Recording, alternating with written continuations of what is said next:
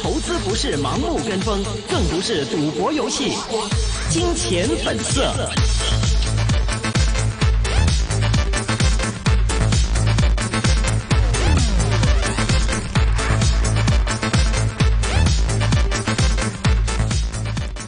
好的，今天的金钱本色环节，我们电话线上现在连通到的是易学投资金融研究院的院长张翠霞女士，翠霞姐您好。主持人。呃，那其实对于最近这段时间的 A 股市场也好，港股市场也好，大家都是非常的关心啊。特别是在科创板这个正式的开板之后，我们感觉到 A 股其实有非常多的投资机会能够让我们去把握。那对于港股而言啊，最近这段时间，呃，五穷六绝，七也没有翻身，八到现在还是低迷的状态，加上最近这段时间我们这边的一些呃事件性的因素的影响呢，所以更多的人也把目光投入到了 A 股的市场。那崔佳姐来帮我们分析一下，对于整个。八月份，您觉得现在已经走到了今天，基本上上半个月已经快要结束了哈。那下半个月是不是还会有一些投资机会留给还没有来得及关注到 A 股的投资者呢？好的，主持人，我觉得确确实实是这样。应该说，A 股市场呢经历了一段时间的一个风险释放，然后呢这个小周期的一个急跌下探之后，那么上证指数在二七三三点止步，然后形成了小周期的反弹回升。那么从最近这段时间的一个盘面表现来看的话，应该说。绝大多数行业细分指数的一个普跌和急跌，导致了沪指的一个击穿二八二点，试探了这个前几点的一个动作。那么从二级市场的一个维度来看的话，我认为经历了充分风险释放的一个 A 股市场，我个人认为它的未来的弹性活跃度会更强，然后呢韧性也会增强，抗风险能力也会增强。因为大家注意一下，从这个近期的市场来讲的话。虽然股指下跌，但是呢，A 股市场积累了非常多的一些利好驱动要素。呃，从国际、国内上来讲的话，都有不好不少的一些利好的驱动要素给出来。那么，像全球二十五国家正在降息，然后呢，我们也看到了 A 股市场呢，应该说也有一系列的政策利好。在这里边呢，我们看到的非常明确的就是三箭齐发的，有利于券商板块提升溢价估值，有利于资本市场提升风险偏好的一个重要的举措，就是证券公司。自八月八号起，整体下调转融资费率八十个基点。那么同时呢，我们看到这个非常明确的，两交所对于两融标的大扩容，然后呢，深沪两市的两融标的股票由九百五十家扩大到一千六百家，呃六一千六百家。嗯。那么取消了最低维持担保品比例，并且扩大了担保品范围。那么证监会呢，也同步修订了证券公司的风险控制指标计算标准，然后呢，针对于五个方面来进行了重新的一种确认。那实际上来讲的话，我我觉得这些利好的组合拳的推动，应该是有利于这个资本市场的。所以我们看到最近这几天，不管是这个沪指还是属于中小创的指数，基本上都出现了非常明显的触底回升的反弹行情。虽然说今天来讲的话，沪指呢在这个突发性的海外市场下跌以及阿根廷这块出现了这个股市、汇市，包括呃债市啊同步大幅杀跌的一种风险冲击下。形成了继续的小周期的震荡整固，但是我们看了一下，全天波动率基本上是在上一根阳线的实体范围内。那实际上来讲的话，并没有出现失控的一种走势。在整个二级市场盘面表现来讲的话，虽然说行业细分指数来讲还是表现出跌多涨少的一种情况，但是我们大家看到一点就是，跌幅榜序列当中跌停板的个股只有三家，跌幅超过百分之五个股家数不到三十家。那么整体来讲的话，对应看一下。实际上，所有的跌幅代表品种基本上都是属于近期涨幅比较大，或者位置比较高，或者是已经是逆势大涨，这个已经到了一个高风险区位置，然后形成的价格补跌或者回归。那么在涨幅榜序列当中，我们可以很清晰看到，涨停板的一些代表品种基本上是锁定了主线的政策利好受益，或者是事件性的一种驱动受益，或者是风险偏好提升。然后呢，形成的一种资金，这个黄金避险情绪升温，然后形成的一个股价上涨。那么从这些主线板块的运行图表来看的话，我们看到这个非常明显的五 G 通信设备，包括一些农林牧渔，包括像化工，呃，以及这个家居用品啊，包括一些这个生物医药为代表的品种，基本上都表现出非常强劲的一种多头回流。那么从这样的一个基本情况来看，我觉得。资本市场实际上是形成了一个有序的此起彼伏的一种行情演绎，或者是结构性行情机会的一个运行当中。那么在这样的一个结构性运行的一个呃这个大的一个这个环境背景下，我觉得整体这个主线热点还没有给出大周期的有效头部信号。那么在这样的一种背景下来去看和评估的话，那我觉得大家呢应该是坚守主线板块做多操作，因为我们大家一定要注意一下。这个位置上所形成的不单单是我刚才所说的有关于融资融券方面的利好，那么我们更要看到一点就是，这个人民银行包括财政部、银保监会联合印发的二零一九年的降低企业杠杆率工作要点这块儿，那么基本上给出了一些具体的措施。那这些具体措施应该是非常明确的，有利于实体经济，有利于债券市场，有利于市场化这个推进的一种运行。那么同时呢，我们看到央行召开的重要的一些这个。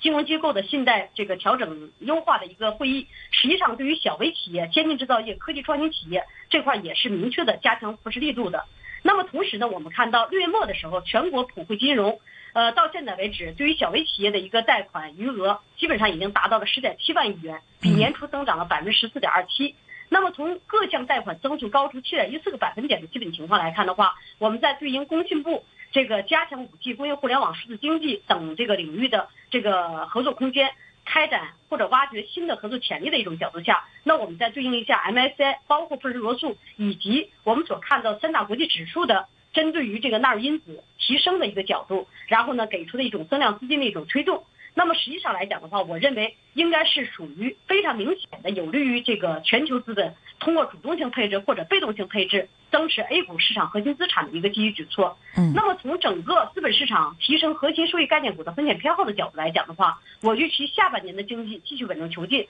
包括金融领域推进供给侧金融改革，包括财政落实更加积极的这个货币政策或者财政政策，然后呢保持流动性合理充裕的一种角度来讲的话，嗯，那我觉得 A 股市场应该还属于全世界资本的一个投资洼地，也是属于国内资本的一个聚焦的焦点和重点。那么从这个呃下半年经济工作重点的角度来讲的话，那我倾向于整体的五 G 通信设备，包括这个非常明确的一些这个二级市场当中的主线热点，应该还有上攻的持续性的。那么在一些结构性的板块机会来讲的话，近期市场大家注意一下，黄金板块应该是迭创新高。相关二级市场公司来讲的话，呃，实际上它的一个迭创新高，既有这个全球这个经济增速下滑，然后导致避险情绪升温的一个因素。那么更主要是在于我们看到。这个世界黄金协会最新报告看到了，投资者买入黄金，这个这个持有量已经上升至六年的高点。那么从近期的黄金的 ETF 以及这个类似产品净流入的一种情况，包括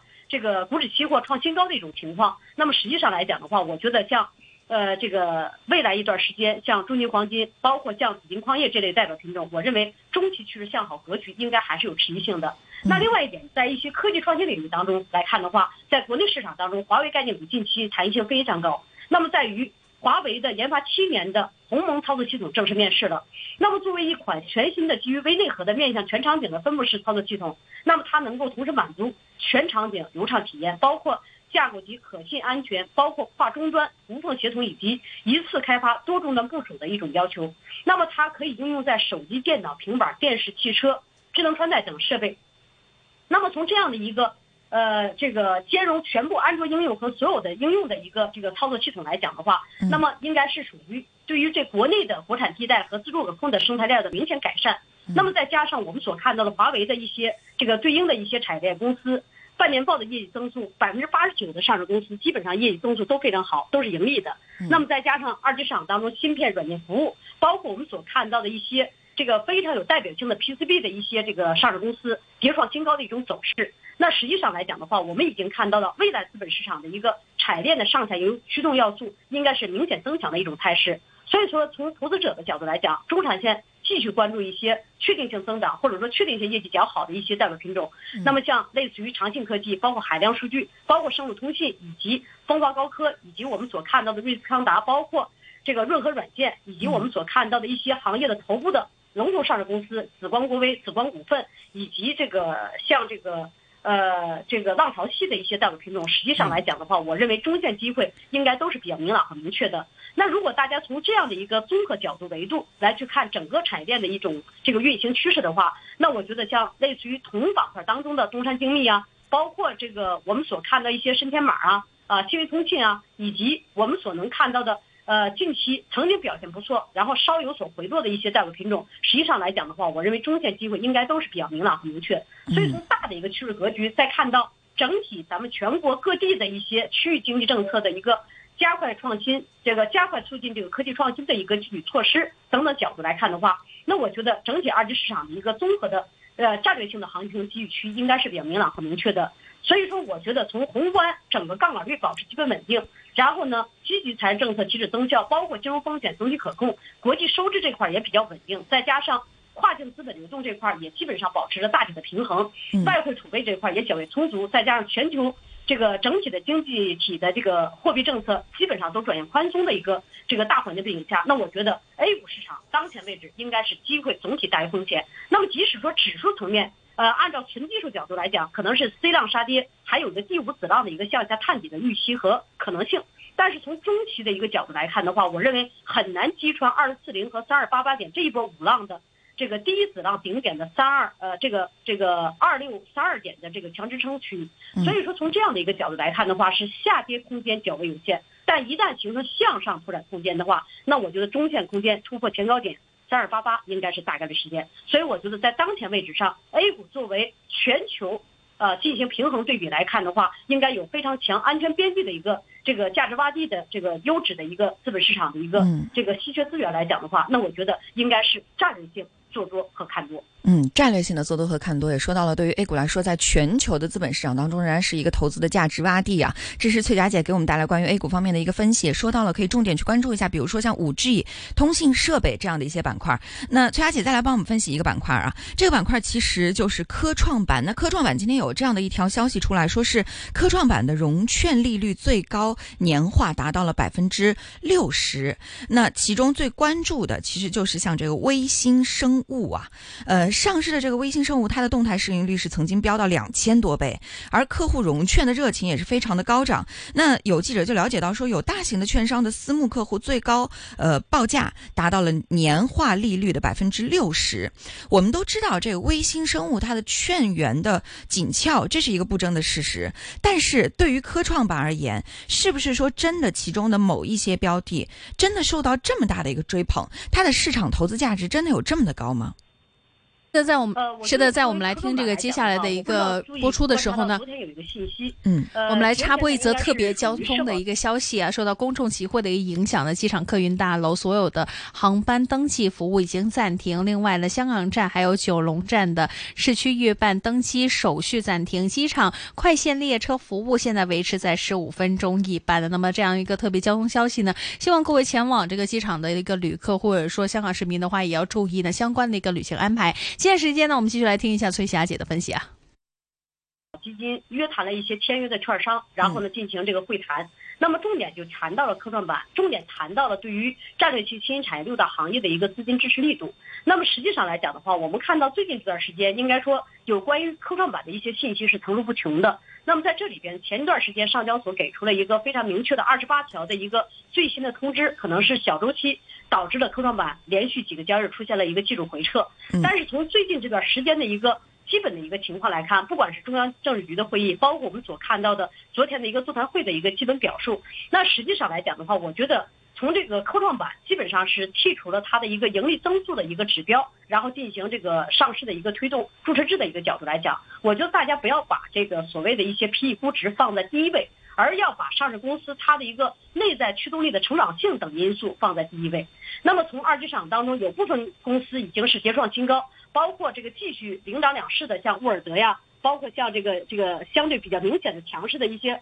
富翁股份等等代表品种。实际上来讲的话，我们看到有部分标的，其实在核心竞争力的一种推动下，还是表现出很好的一种这个做多的一种这个向上攻击动能的。那么从二级市场的博弈的情况来看，我们也看到游资。活跃度比较高的，基本上在前段时间都是在科创板里边进行博弈。那么最近一段时间，虽然说由于这个科创板由于它的 PE 估值过高，然后呢，呃，产生了股价的一个震荡回撤，甚至出现了有部分标的的，像京城股份啊，包括像白鼠电子等等，都是属于阶段性创新低的一种走势啊。包括像刚才您所说的这个微芯生物，也是属于昨天就是属于高开低走，今天继续震荡走低啊，它的风险释放。那实际上来讲的话，是我认为正常的一个。价值和价格回归的一种呃常态化的运行，因为在初始二十五家 IPO 的一种背景下，那么大家是逢新必炒，然后呢，由于大家去尝试呃新制度的一种安排，首日五交易日没有涨跌幅限制，然后呢再加上随后的五个交易日以后是百分之二十的一个波动率这样的情况，那么大家呢，这个基金的一些这个这个游资的游资基本上都去博弈这个短线的博弈机会，但是我们大家一定要注意一点，就是。科创板相关上市公司整体流通盘都比较小。是。然后第二点，整体的 PE 估值都比较高。第三点，绝对价格跟主板一对比，同行业平均或者是横向对比、纵纵向对比都去看一下，也是比较偏高。那也就是说，在三高的背景下来讲的话，我认为没有核心科技竞争实力的一些公司，我认为它的一个风险回撤或者价值价格回归，或者是处于均衡化的一种这个态势，应该是大概率事件。所以我对于这些有明确的一些隐患的一些上市公司，或者有一定的这个沽空压力的一些上市公司，我建议大家呢。这个还是要谨慎参与。那么，尤其是中小投资者没有风险防御能力的，然后呢，整体的自有本金并不很多的，那我不建议去这个激进的这个买入科创板类的公司，以防止非系统性的杀跌风险。嗯，好，那最后五分钟的时间啊，我们请翠霞姐再来帮我们分析一下今天的呃港股市场。其实今天总体来说，港股市场还是处于一个继续低迷的状态，而且今天下午的跌幅呢也是有所扩大的，现在已经是呃跌穿了这个重要的一些是关键的线位呃线。和点位啊，已经是跌穿了两万五千三百点的这样一个关键点位了。那您觉得说，接下来这个呃港股市场还能不能在本月有一定的这种起色呢？呃，我觉得从港股市场的一个基本的博弈波动率来看的话，我觉得短期的起色并不很大。嗯，因为我们大家一定要知道，到现在为止，就是香港这块的一些事件性的一种冲击并没有结束，啊，没并没有结束。而且呢，从相关的一些这个这个信息的反馈情况来看。应该还是属于一种比较恶劣的一种情况。那如果说香港本地的这个这个管理部门，或者是我们这个当地的这个这个投资者，不能够正确认识到一些事件上扰动因素对于香港经济的冲击和它的负面的作用，那我觉得呃应该是属于不成熟的一种表现。那另外一点呢？作为这个恒生指数目前的走势来讲，现在是从三万点的高位一路震荡走低。那么从破前期低点的一个角度来讲，它现在已经是属于主跌三浪的一种加速演绎。嗯，那今天的一个低开低走的一个大幅杀跌风险释放，我个人认为从目前盘口来看的话，没有出现抄底盘。那这个位置的做空的一种压力已经即将要考验它前面二四五零呃两万四千五百四十点六三的前面双底的价值中枢位置。那如果这个位置失守两万五千点的话，那必然会再次造成一次踩踏事件。那我们知道恒生这个这个指数，包括我们所看到的这个一些非常重要的一些相关上市公司的一个基本表现来看的话，目前走势都是比较偏淡的。除了一些避险类的一些代表品种表现还比较活跃度提升的一种情况，那我们发现。整个事件性的扰动对于整个这个港股的上市公司冲击都非常大。那我们看到跌幅超过百分之十乃至于百分之二十的上市公司家数占比是不少的。那么在这样的一个普遍性的杀跌的一种背景下，那如果说这种乱局没有在最快的时间内得以妥善的解决和这个消除，实际上来讲，我认为港股目前的一个市场的环境背景应该是属于偏淡的，而且也不会。这个吸引更多的增量资金进入这个港股，然后进入这个相关上市公司去交易，因为确确实实这种不确定的风险可能会导致风险偏好的进一步的下行下行，那么也会对于整个香港的经济带来一些这个毁灭性的打击。那也就是说，从这样的一个基本角度来评估香港的这个股指的一个运行来看的话，我觉得小周期可能还需要保持高度的警惕和谨慎。嗯，好，这是翠霞姐对于港股给出的分析哈。那最后两分钟的时间来帮我们对于投资者一些建议是：如果说呃现在港股我们投资需要谨慎的话，那是不是可以像 A 股当中的，比如说大家也可以去炒一下黄金，去做一下债券，甚至说做一下 ETF 的这些投资，这种投资是不是可以考虑呢？呃，我觉得这个位置上，我觉得如果作为中小投资者来讲的话，那我觉得五零 ETF 是一个比较。这个合理的标配的一些领域，嗯，那么从这个 ETF 的一个角度来讲的话，应该说，如果他们的价格回撤到前面进入双底的两块七附近位置，那我觉得可以进入一个第一阶段的一个逢低布局的一个机会区域。那么第二点呢，从这个指数或者说从行业细分指数的板块运行情况来看，那我觉得五 G、元器件、半导体、集成电路，包括像通信设备、芯片，呃，以及这个相关的软件服务、物联网。啊，代表品种，我个人倾向于中线机会应该是比较明确的。那么战略性的布局，像生物通信啊、海量数据啊，包括凤凰高科等代表品种，我觉得中线机会都是比较明朗的。那么第二点呢，对于这个券商板块来讲的话，我觉得主板当中，呃，这个 A 股当中的券商板块，我觉得应该是中线策略关注。因为大家注意一下八八零四七二的一个指数运行，实际上来讲的话，我们仔细观察一下这个证券指数。它如果把昨天的跳空缺口有效的给予回补，呃，再回撤到一千二百三十点位置形成大双底，那么基本上就是从这波的一个八百五十点向上攻击到幺六四四点，那么它已经是连续两个八浪循环的一个完整结构。嗯那么一千二百点位置一旦形成技术双底，选择向上突破，重新回到一千三。一千三百五十点的二十日线、六十日线上方，那么则意味着新一轮的主升三浪即将开启。那么对于这个板块来讲的话，我觉得政策利好的系列组合拳对于券商板块一定是正相关的。按照历史经验，我们知道第一次。二零一四年的时候，有一次这个证券公司下调这个融资费率八十个基点。那么当年我们看到指数从这个两千多点，呃，一路飙升到这个三千来点，然后呢，涨幅是达到了一千二百点，这个波动率非常可观。那么随之而后，我们再看到二零一五年、一六年也同样下调费率的时候，那么我们看到对应 A 股市场出现了一年半的小牛市的行情运行。那也就是说，从这样的历史经验来去看，这波主动性进行充分调整。完成二次探底的一个这个证券这个金融指数来讲的话，那我觉得相关概念股来讲的话，也将是进入一个中期的一个转势机会。好的。那么像财通证券、包括国信证券、以及海通证券等这些代表品种，我认为可以逢低布局。好的，谢谢崔佳姐。因为时间关系呢，我们今天讨论暂告一段落哈。我们也希望崔佳姐能够在接下来的一线金融网的节目当中给我们带来更多的分享。谢谢您，拜拜。那么刚刚我们听到的是张翠霞，呃，易学投资金融研究院的院长张翠霞女士给我们带来的关于呃现在的阿根廷的一个局势，包括阿根廷今天的股市基本上是处在了一个崩盘的状态啊。那接下来到底会如何发展？包括美国经济、中美贸易摩擦带来的影响，以及说 A 股方面目前的投资。那翠霞姐其实也跟我们说到了关于 A 股也好，港股也好，目前最关心的，她也是比较关心到了五 G 方面的一些发展。那跟五 G 相关的一些科科技类的，包括科技创新的，包括一些呃跟这个科技研发相关的这些板块呢，也许是我们可以重点关注的对象。那包括其实也专门说到了像华为，华为经过这么多年的研发出来的一套全新的系统，那么在接下来的这个市场当中投放之后，会有一个怎样的收益呢？刚刚在我们的呃分析当中也是给出了一个非常明确的一个答复了哈。是的，没错。那么我们今天呢节目内容非常的丰富，包括有我们的第一位嘉宾，我们的王碧 Peter 呢，跟我们来分析一下外围方面的走势，也说到了，其实香港这样的一个乱局之下呢，其实之后的一个经济发展的一个动力应该在哪里？那么呢，我之后呢要嘉宾呢，我们邀请到杨泉 iPhone 呢，跟我们来分析一下香港这个富的一个投资价值的一个看法，关键点又是什么？那么刚刚说到翠霞姐呢，跟我们来分享一下 A 股还有香港整体来说经济发展的一个预向。那么明天的时间呢，我们将会请到的是我们的科网方面的一个专家。今天其实有不少关于科网的一些新闻，明天我们可以来好好来看一下。所以明天下午四点一线金融网，我们再见。